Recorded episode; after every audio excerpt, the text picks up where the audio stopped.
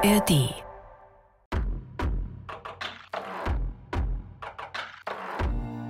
Endlich wieder frei, zumindest frei durch die Nase atmen können. Ich bin wieder gesund und freue mich sehr auf die dritte Folge zum Thema Freiheit. Hallo und herzlich willkommen zu den Bergfreundinnen, der Podcast für dein Leben mit den Bergen, den ihr jede Woche in der ARD Audiothek findet. Hier spricht die wiedergesunde Toni und mit dabei sind natürlich auch die Kadi. Hallo. Und die Kati. Hello. Ja, Toni hat noch etwas nasal schon gesagt. Wir sind immer noch beim Thema Freiheit. In der ersten Folge hat Toni Nasimas Geschichte erzählt und damit einen Blick darauf gerichtet, wie die Freiheit von Frauen in Afghanistan aussieht. Letzte Woche haben wir ohne nasale Toni über unsere Freiheitsmomente am Berg gesprochen und eure Freiheitsmomente am Berg und auch über Momente, in denen wir uns am Berg total unfrei fühlen. Und heute schauen wir zum Beispiel in die Vergangenheit. Wir gucken uns nämlich an, wie war das damals vor 200 Jahren mit der Suche nach Freiheit in den Bergen. Und da wollen wir uns explizit anschauen, welche Herausforderungen hatten denn vor allem die Frauen damals, die ja eigentlich nicht in die Berge gehen sollten, vor allem nicht mit ihrem Rock und mit ihren Malereien und Stickereien und Kinder bekommen. Und da wollen wir mal einen tiefen Blick äh, drauf werfen.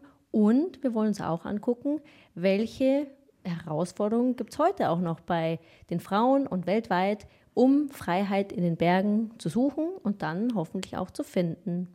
1988. Andal Heckmeier, Alpinist und Bergführer, bekannt für die Erstdurchsteigung der Eiger Nordwand über weibliche Bergführerinnen in einem bis dato Männermonopol. Die machen sie über ein Brett. Warum auch nicht beim Bergsteigen? Und vielleicht hat eine Frau etwas mehr Geduld als wir unser einer. Ne? Und ich kann mir gut vorstellen, dass eine Frau mehr auf, sie mehr Schwache auch dabei, der Gruppen auf die Schwächen eingehen kann. Warum sie der Frau nicht auch Berg werden? Hoffentlich werden sie mehrere. Lieber Andal, Gleichheit und Freiheit am Berg klingt für mich anders. Dennoch, ich verzeihe dir, weil du einfach so ein unglaublich krasser Bergsteiger warst. Aber beginnen wir bei Null. Im Kleid auf den Mont Blanc, wie sich die ersten Bergfrauen ihre Freiheit erkämpfen. Die Erkundung der Welt besteht aus Erzählungen, die männlich geprägt sind. Von der Seefahrt bis zur Polarforschung. Wer durch die Geschichtsbücher blättert, liest dort vor allem Namen von Männern. Beim Bergsteigen ist das ähnlich. Als Startpunkt des Alpinismus wird die Erstbesteigung des Mont Blanc im August 1786 betrachtet. Die berühmten Namen Jacques Balmat und Michel Gabriel Paccard aus Chamonix. Aber bald darauf gibt es auch Frauen, die in die Berge gehen. Caroline Fink, Fotografin, Autorin, Filmemacherin und Alpinistin, kennt die Geschichte des Frauenbergsteigens ziemlich gut. Frauen waren schon, schon sehr früh auch mit von der Partie in den Bergen. Konkret nehme ich immer so als Anfang die frühen Mont Blanc-Besteigungen von Henriette d'Angeville, das war so Anfang 19. Jahrhundert. Es war 1838, um genau zu sein. Am 3. September startete sie mit zehn Trägern und sechs Bergführern von Chamonix und erreichte am nächsten Tag den Gipfel des Mont Blanc. Fun Fact: Bei der Besteigung trug sie einen Rock und relativ leichte Schuhe. Der Proviant der Gruppe umfasste unter anderem zwei Hammelkeulen, zwei Ochsenzungen, 24 Hühner, 18 Flaschen Rotwein, ein Fass Weißwein und viel Brot. Es gab eine Frau, die noch etwas früher auf den Mont Blanc stieg, die Marie Paradis, aber die machte das nicht ganz aus eigenem Willen. Marie Paradis war mit den beiden Erstbesteigern und zwei Bergführern 1808 die erste Frau auf dem Mont Blanc. Sie wurde aber einige Abschnitte getragen. Also kam sie sozusagen nicht aus eigenen Kräften am Gipfel an. Fun Fact: Sonnenbrille und Sonnencreme für den Gletscher gab es damals noch nicht. Ein doppelter Flor vor den Augen und eine dicke Schicht Seife diente als Sonnenschutz. Ich würde sagen, es war ziemlich genauso vor 200 Jahren, als das auch anfing. Also nicht, nicht viel später, als die Männer da auch Freude daran fanden, auf Berge zu steigen. Den Freiheitsdrang gab es in der Geschichte des Bergsteigens also unabhängig vom Geschlecht. Während zuerst Wissenschaft und Forschung im Vordergrund stehen, kommt während des 19. Jahrhunderts das Bürgertum in die Alpen. Menschen, die Geld haben und freie Zeit, um zum Spaß in die Berge zu gehen. Freizeit ist gleich Freiheit. Damals ein neues Phänomen in der Gesellschaft. Ich bin ziemlich sicher, dass das genau die gleichen Gründe waren wie bei den Männern auch. Ähm, allem voran sicher Abenteuerlust, Pioniergeist, Freiheit spielt da sicher bei beiden auch mit rein. Ich glaube aber, dass, das, dass es da keinen Unterschied gab zwischen den Männern und, die, und den Frauen. Und die Männer hatten ja den Vorteil, dass sie dann so von Berufswegen auf Berge steigen konnten, weil sie zum Beispiel Forscher waren.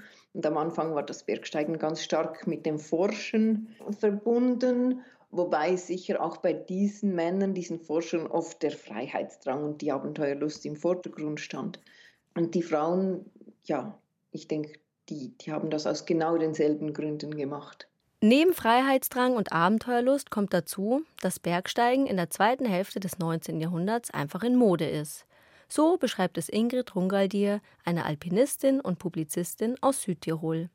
Natürlich war damals, so wie auch heute, der Bergsport ein Privileg, das vor allem den höheren Schichten vorbehalten war. Wenn wir von diesen ersten Frauen, von diesen Damen kann man auch sagen, wenn wir von diesen Frauen sprechen, es waren ja Frauen der höheren Gesellschaft, aus der Aristokratie ähm, und vor allem aus, der höher, aus dem höheren Bürgertum. Es waren meistens die Töchter, Ehefrauen oder Schwestern von Bergsteigern. Also was braucht es, dass so eine Frau überhaupt auf die Berge kam? Es, äh, sie mussten genügend Geld haben, sie mussten Zeit haben und was für Frauen besonders wichtig war, sie mussten vor allem ein familiäres Umfeld haben, das es ihnen auch zuließ, auf die Berge zu steigen. Also dass sie überhaupt auf den Geschmack kamen. Anstatt zu Hause am Herd zu stehen, zieht es die Frauen raus auf die Berge. Während die damalige Gesellschaft von ihnen erwartet, Röcke zu tragen und die Kinder zu hüten, gehen sie lieber draußen in Hosen klettern. Fun Fact: Erst in den 60er, 70er Jahren sollte es Frauen in Deutschland offiziell möglich sein, den Rock gegen Hosen zu tauschen. Die Vorreiterinnen im Bergsport sind Frauen wie die Amerikanerin Meta Prefort, die als erste Frau auf der Dawn Blanche und dem Weißhorn stand, oder auch Lucy Walker, die als erste Frau das Matterhorn bestieg. Oder Elizabeth Main, die als erste Frau ohne Bergführer in die Berge ging, zum Beispiel auch auf den Piz Palais mit einer anderen Frau.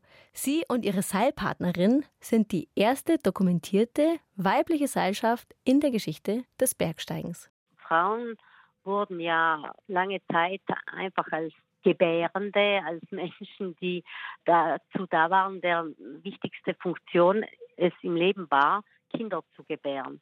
Und es brauchte einige Zeit, bis Frauen auch ihre einfach individuelle Körperlichkeit entdeckten und den Körper auch in Funktion für etwas anderes als fürs Reproduzieren. Und dazu gehörte das Bergsteigen. Die ersten Frauen beim Bergsteigen waren meist ungebunden, kinderlos und wohlhabend, wie zum Beispiel auch die deutsche Bergsteigerin Eleonore Noll Hasenklever, welche die noch junge alpine Bergsteigerszene in Aufregung bringt, weil sie regelmäßig geübte Kollegen einfach hinter sich lässt und schneller und mutiger als alle anderen in jeder Steilwand nach oben steigt. Diese typische Pionierin des Bergsteigens war oft eine Frau, die nicht mehr ganz jung war, die unverheiratet war, die keine Kinder hatte, die äh, eben Geldmittel hatte, die vielleicht ihr eigenes Geld verdiente, die auch keine Eltern hatte die sich einmischten. Und das war eigentlich die äh, typische Bergsteigerin. Im 19. Jahrhundert zieht es sowohl die Männer als auch die Frauen in die Berge. Aber vor allem die Frauen leiden bei ihrer Suche nach Freiheit in den Bergen unter den gesellschaftlichen Konventionen. Denn als Frau in die Berge zu gehen, ist damals alles andere als sittlich. Nicht nur, weil Bergsteigen damals viel gefährlicher war als heute. Sich so unnötig in Gefahr zu begeben, das wurde bei Frauen mehr kritisiert noch als bei Männern. Auch wenn zum Beispiel Kinderkriegen genau damals auch so gefährlich war, weil es, viele Frauen starben ja an Kindbettfieber. Aber das war etwas, das man in Kauf nahm, weil es irgendwie sein musste. Aber wenn sie sich jetzt auf die Berge begaben und noch dazu auch vielleicht nicht unter der Kontrolle von Familienangehörigen, das wurde natürlich kritisch gesehen von manchen. Das Patriarchat zieht sich damals durch das ganze Leben. Anstatt bequemer Hosen tragen Frauen daher enge Kleider und schwere Röcke. Beim Klettern oder bei Natur im Schnee natürlich überhaupt nicht praktisch. Aber die Frauen wissen sich zu helfen, sagt Alpinjournalistin Caroline Fink. Es gibt auch diese witzigen Geschichten von Frauen, die im Dorf einen Rock trugen und sobald sie dann aus dem Dorf waren, haben sie den Rock ausgezogen und hatten Hosen drunter an, weil das einfach viel praktischer war zum, zum Bergsteigen. Sobald man das Dorf hinter sich lässt, ist Freiheit. Die ersten Frauen im Alpinismus haben viele Widerstände zu überwinden, um in den Bergen ihre Freiheit zu erlangen. Ein Kampf, der Fortschritte erzielt, für damals und auch für heute. Vor allem dank der Frauen, die nicht nur am Berg unterwegs sind, sondern ihr Tun auch aufschreiben. Wie die Engländerinnen Jane Quentin Crawford, geborene Freshfield, und Eliza Robinson. Und das ist eben das Problem, dass nicht viele Bergsteigerinnen über diese ihre eigenen Leistungen schrieben. Deswegen kennt man sie nicht und deswegen ist das Bergsteigen bis heute noch ziemlich männlich kodiert. Und äh, die Frauen, die über ihre eigenen Touren geschrieben haben, die wurden dann schon Vorbilder. Und diese Bücher wurden auch von Frauen gelesen und das hat sicherlich Schule gemacht bei einigen Frauen. Sich gegenseitig inspirieren und bestärken, irgendwann gehen auch bergbegeisterte Frauen ihren eigenen Weg ganz offiziell. Da der Londoner Alpine Club nur Männer als Mitglieder zulässt und Frauen sogar explizit ausschloss, gründet Elizabeth Main 1907 den Ladies Alpine Club. Diese Frauenalpenclubs, die da gibt es heute noch viele Zeitzeuginnen, die dann wirklich in diesen Clubs unterwegs waren. Und da hatten sie einen großen Vorteil, nämlich dass sie wiederum quasi in einem Freiraum, wo keine Männer waren, sich selber entwickeln konnten. Und das war insofern ein Vorteil, dass sie dort ganz auf natürliche Weise auch vorsteigen konnten, sich gegenseitig unterstützt haben, sich gegenseitig bestärkt haben und, und so auch wirklich starke Alpinistinnen in diesen Clubs waren und hervorkamen. Klettern ohne Konkurrenz und Kopftuch. Bergfrauen unter sich und auf Top-Niveau. Auch wenn Bergsteigerinnen heute, zumindest in den westlichen Ländern, viel freier sind, der Alpinismus bleibt ein männlich dominierter Bereich, vor allem im Führerwesen. Es dauert bis 1988, bis sich mit Gudrun Weikert die erste Frau Deutschlands die Ausbildung zur staatlich geprüften Bergführerin zutraut. Mit ihrem Mut öffnet sie auch anderen Frauen die Tür zum Bergführerberuf. Dennoch die Frauenquote liegt bei den Guides heute weltweit bei kümmerlichen 1 bis 3 Prozent. Im Spitzenalpinismus sieht es ein bisschen besser aus. Frauen beweisen, dass sie nicht nur genauso schwer klettern können wie Männer, sondern besser. Ladies and gentlemen, please welcome the best rock climber in the world, Lynn Hill. Hi. Lynn Hill is Lynn Hill klettert 1993 als erster Mensch die Route de Nose am berühmten El Capitan im Yosemite National Park. Eine 1000 Meter hohe Wand im senkrechten Granit, frei und ohne technische Hilfsmittel. Und mit der Österreicherin Gerlinde Kaltenbrunner schafft es in 2011 die erste Frau, alle 14 Achttausender ohne Flaschensauerstoff zu besteigen. Gerlinde Kaltenbrunner ernährt sich seit einigen Jahren rein pflanzlich. Sie sagt, sie habe gemerkt, dass sie sich durch die pflanzliche Ernährung sowohl körperlich als auch geistig fitter fühle. Außerdem fühle sie sich wohler und die Regenerationszeiten hätten sich verkürzt. Eine weitere Spitzenbergsteigerin ist Catherine Destivelle. Sie erhält 2020 als erste Frau den Piolet d'Or für ihr Lebenswerk. Die höchste Auszeichnung für außergewöhnliche Leistungen im Bergsteigen. Sie ist damit auf Augenhöhe mit Walter Bonati oder Reinhold Messner. Destivelle hat im Winter die drei großen Nordwände der Alpen solo geklettert die Eiger Nordwand, die Grand Joras und die Matterhorn Nordwand. J'étais euh, très émue en arrivant au sommet. Je ne pensais pas qu'il était possible d'avoir autant d'émotions après une ascension. Ich war äh, sehr bewegt, als ich am Gipfel angekommen bin. Also ich hätte nicht gedacht, dass man nach einer solchen Leistung noch solche Gefühle haben kann. J'ai même pleuré, alors que je me suis effondrée dans les bras d'un ami. Ich habe sogar geweint und ich habe mich sozusagen in die Arme dann eben eines Freundes geflüchtet. Caroline Destivelle nach ihrer Erstbegehung durch die Westwand der Petit Rue. Sie war damals elf Tage und Nächte allein unterwegs. Egal also, ob Spitzenalpinistin oder Gelegenheitswanderin, alle verbindet etwas, das nur das Bergsteigen bieten kann. Nach einer schweren Tour am Gipfel zu stehen, fühlt sich unendlich groß an und frei. Das weiß auch Caroline Fink. Ich glaube, was sich verändert hat, ist, dass wir heute nicht mehr zwingend jetzt in die Berge gehen müssen oder wollen, um uns von diesen Fesseln der Konvention zu befreien, weil das, da gibt es auch andere Möglichkeiten heutzutage. Aber ich glaube, diese Lust auf Abenteuer und das Gefühl zu mögen, wenn man auf einem Gipfel steht und einem der Wind ins Gesicht und in die Haare fährt, das, das ist ja etwas, das uns bestimmt auch mit den Pionierinnen verbindet. Das finde ich manchmal auch bewegend, wenn ich mir vorstelle, dass ich auf demselben Gipfel stehe oder auf denselben Gipfeln wie eben Elizabeth Main oder Meta Brevard, Lucy Walker, dann würde ich gern wissen, wie die sich gefühlt habe, haben und ob sie sich so gefühlt haben wie ich jetzt. Und ich glaube, das ist ein verbindendes Element. Was ist es genau, das dieses Freiheitsgefühl heutzutage in uns am Berg erzeugt? Ist es dieses Verbundensein mit den Frauen oder Männern von damals, die auch am Gipfel standen? Oder ist es die sofortige Genugtuung, die man empfindet, wenn man am Gipfel ankommt, weil man etwas geleistet hat, obwohl man ja eigentlich gar nicht musste? In den Bergen ist es noch so, dass man schon freier ist, weil es auch weniger Leute gibt, die dort sein. Man kann Privatheit erleben, man kann äh, eben erleben, dass man selbst ein Ziel erreicht, dass man etwas schafft, dass man etwas Körperliches schafft. Man spürt es am eigenen Leib. Wenn man auf einen Gipfel ankommt, dann äh, ist man glücklich, weil man so zufrieden ist, dass, äh, dass man es geschafft hat. Trotzdem müssen Frauen in vielen Teilen der Welt noch immer um ihre Freiheit kämpfen. Wie vor 200 Jahren in den Alpen unterliegen Frauen im Iran und Afghanistan einer strengen Kleiderordnung. Statt Röcken und Kleidern sind es dort Kopftuch und Burka. Serious Fact.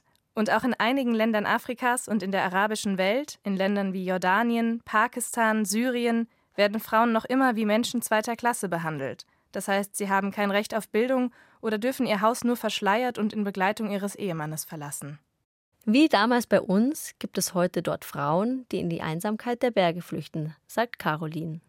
Beim Bergsteigen im Iran ist es auch so, dass alle Frauen, die ich kenne und auch ich selbst damals, sobald man aus dem Dorf raus ist, dann trägt keine mehr ein Kopftuch. Und sobald man wieder ins Dorf reinkam, hat man, wieder, hat man ein Kopftuch angezogen. Das ist ein eigentlich History Repeating. Das ist genau dasselbe wie hier vor 200 Jahren.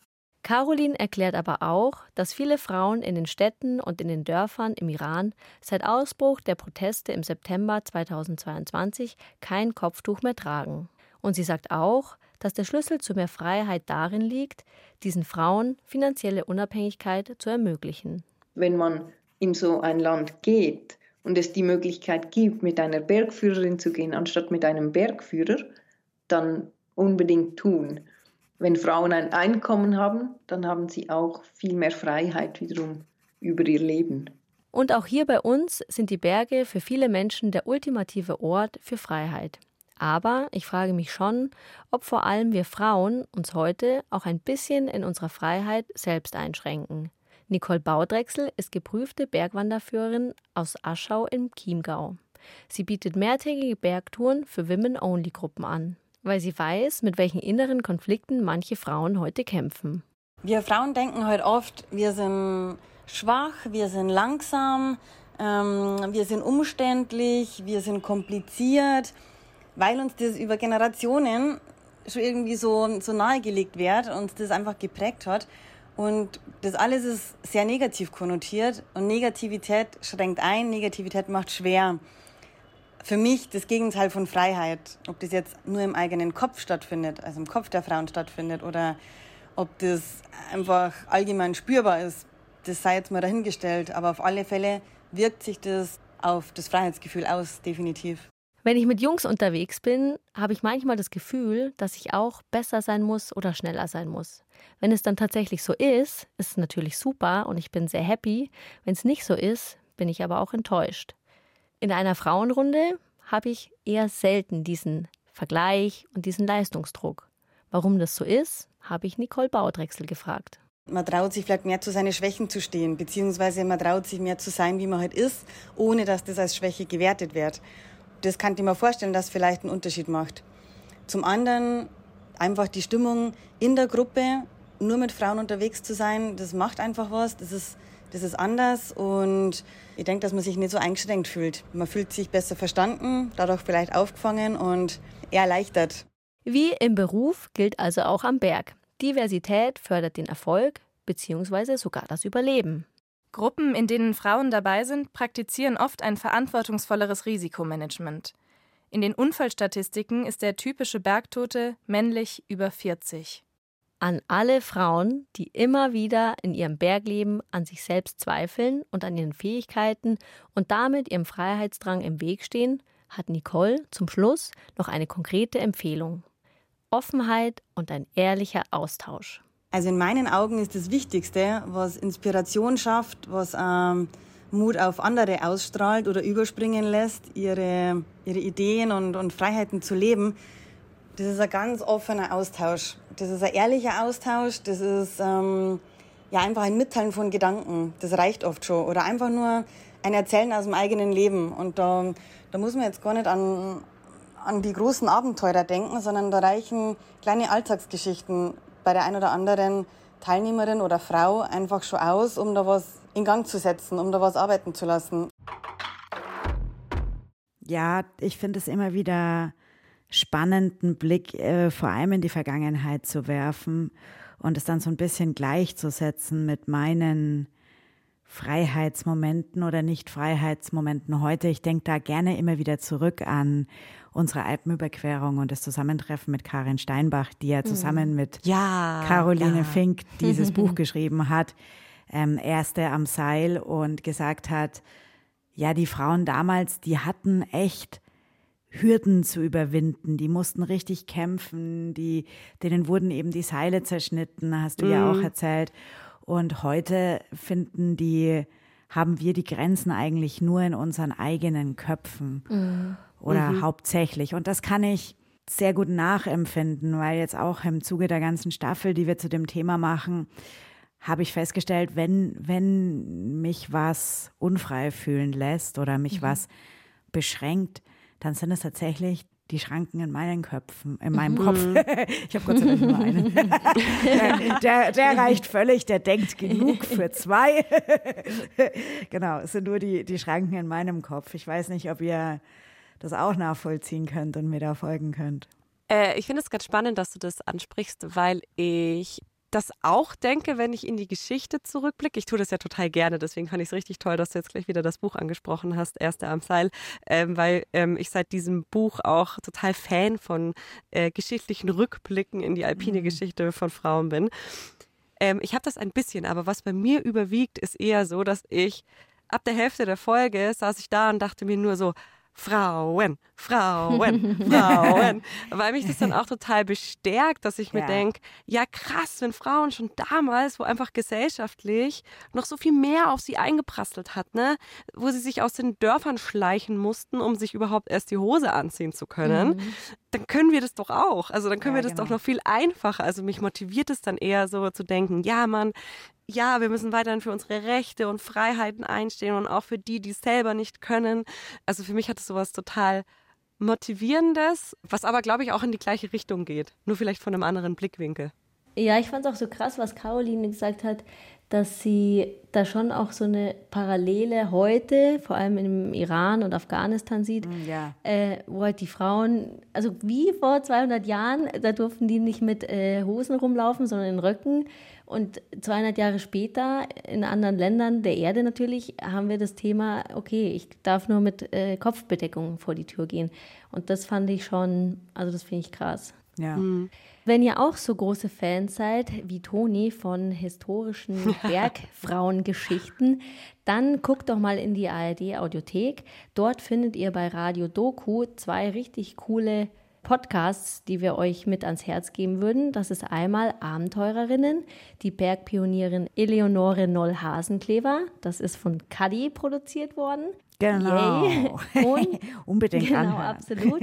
Und dann einmal noch die Bergsteigerinnen und bekannte Heldinnen.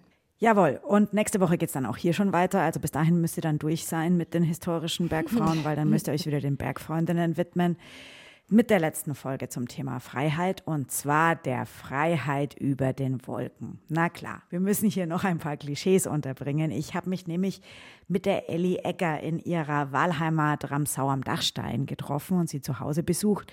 Die Ellie ist Gleitschirmpilotin und ich habe sie gefragt, ob Fliegen wirklich so frei ist, wie immer alle sagen und glauben. Und ja, man halt so denkt vom Fliegen. Sich vorstellt.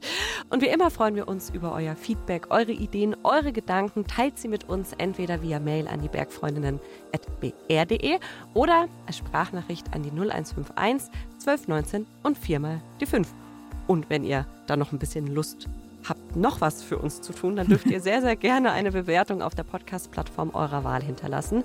Damit macht ihr nämlich nicht nur uns eine Freude, sondern helft auch anderen Menschen, die vielleicht gerade auf der Suche nach einem super tollen neuen Lieblingspodcast sind, auf unseren zu stoßen. So, dann zum Abschluss. Bergfreundinnen ist ein Podcast von Bayern 2 in Kooperation mit den Munich Mountain Girls. Ein großer Dank geht an den Redakteur der Folge, Sebastian Nachbar, an Lena Wallbrunn für die viele Unterstützung bei der Recherche und natürlich an die Interviewpartnerinnen Nicole Baudrechsel, Caroline Fink und Ingrid Rungaldier. Tschüss. Tschüss.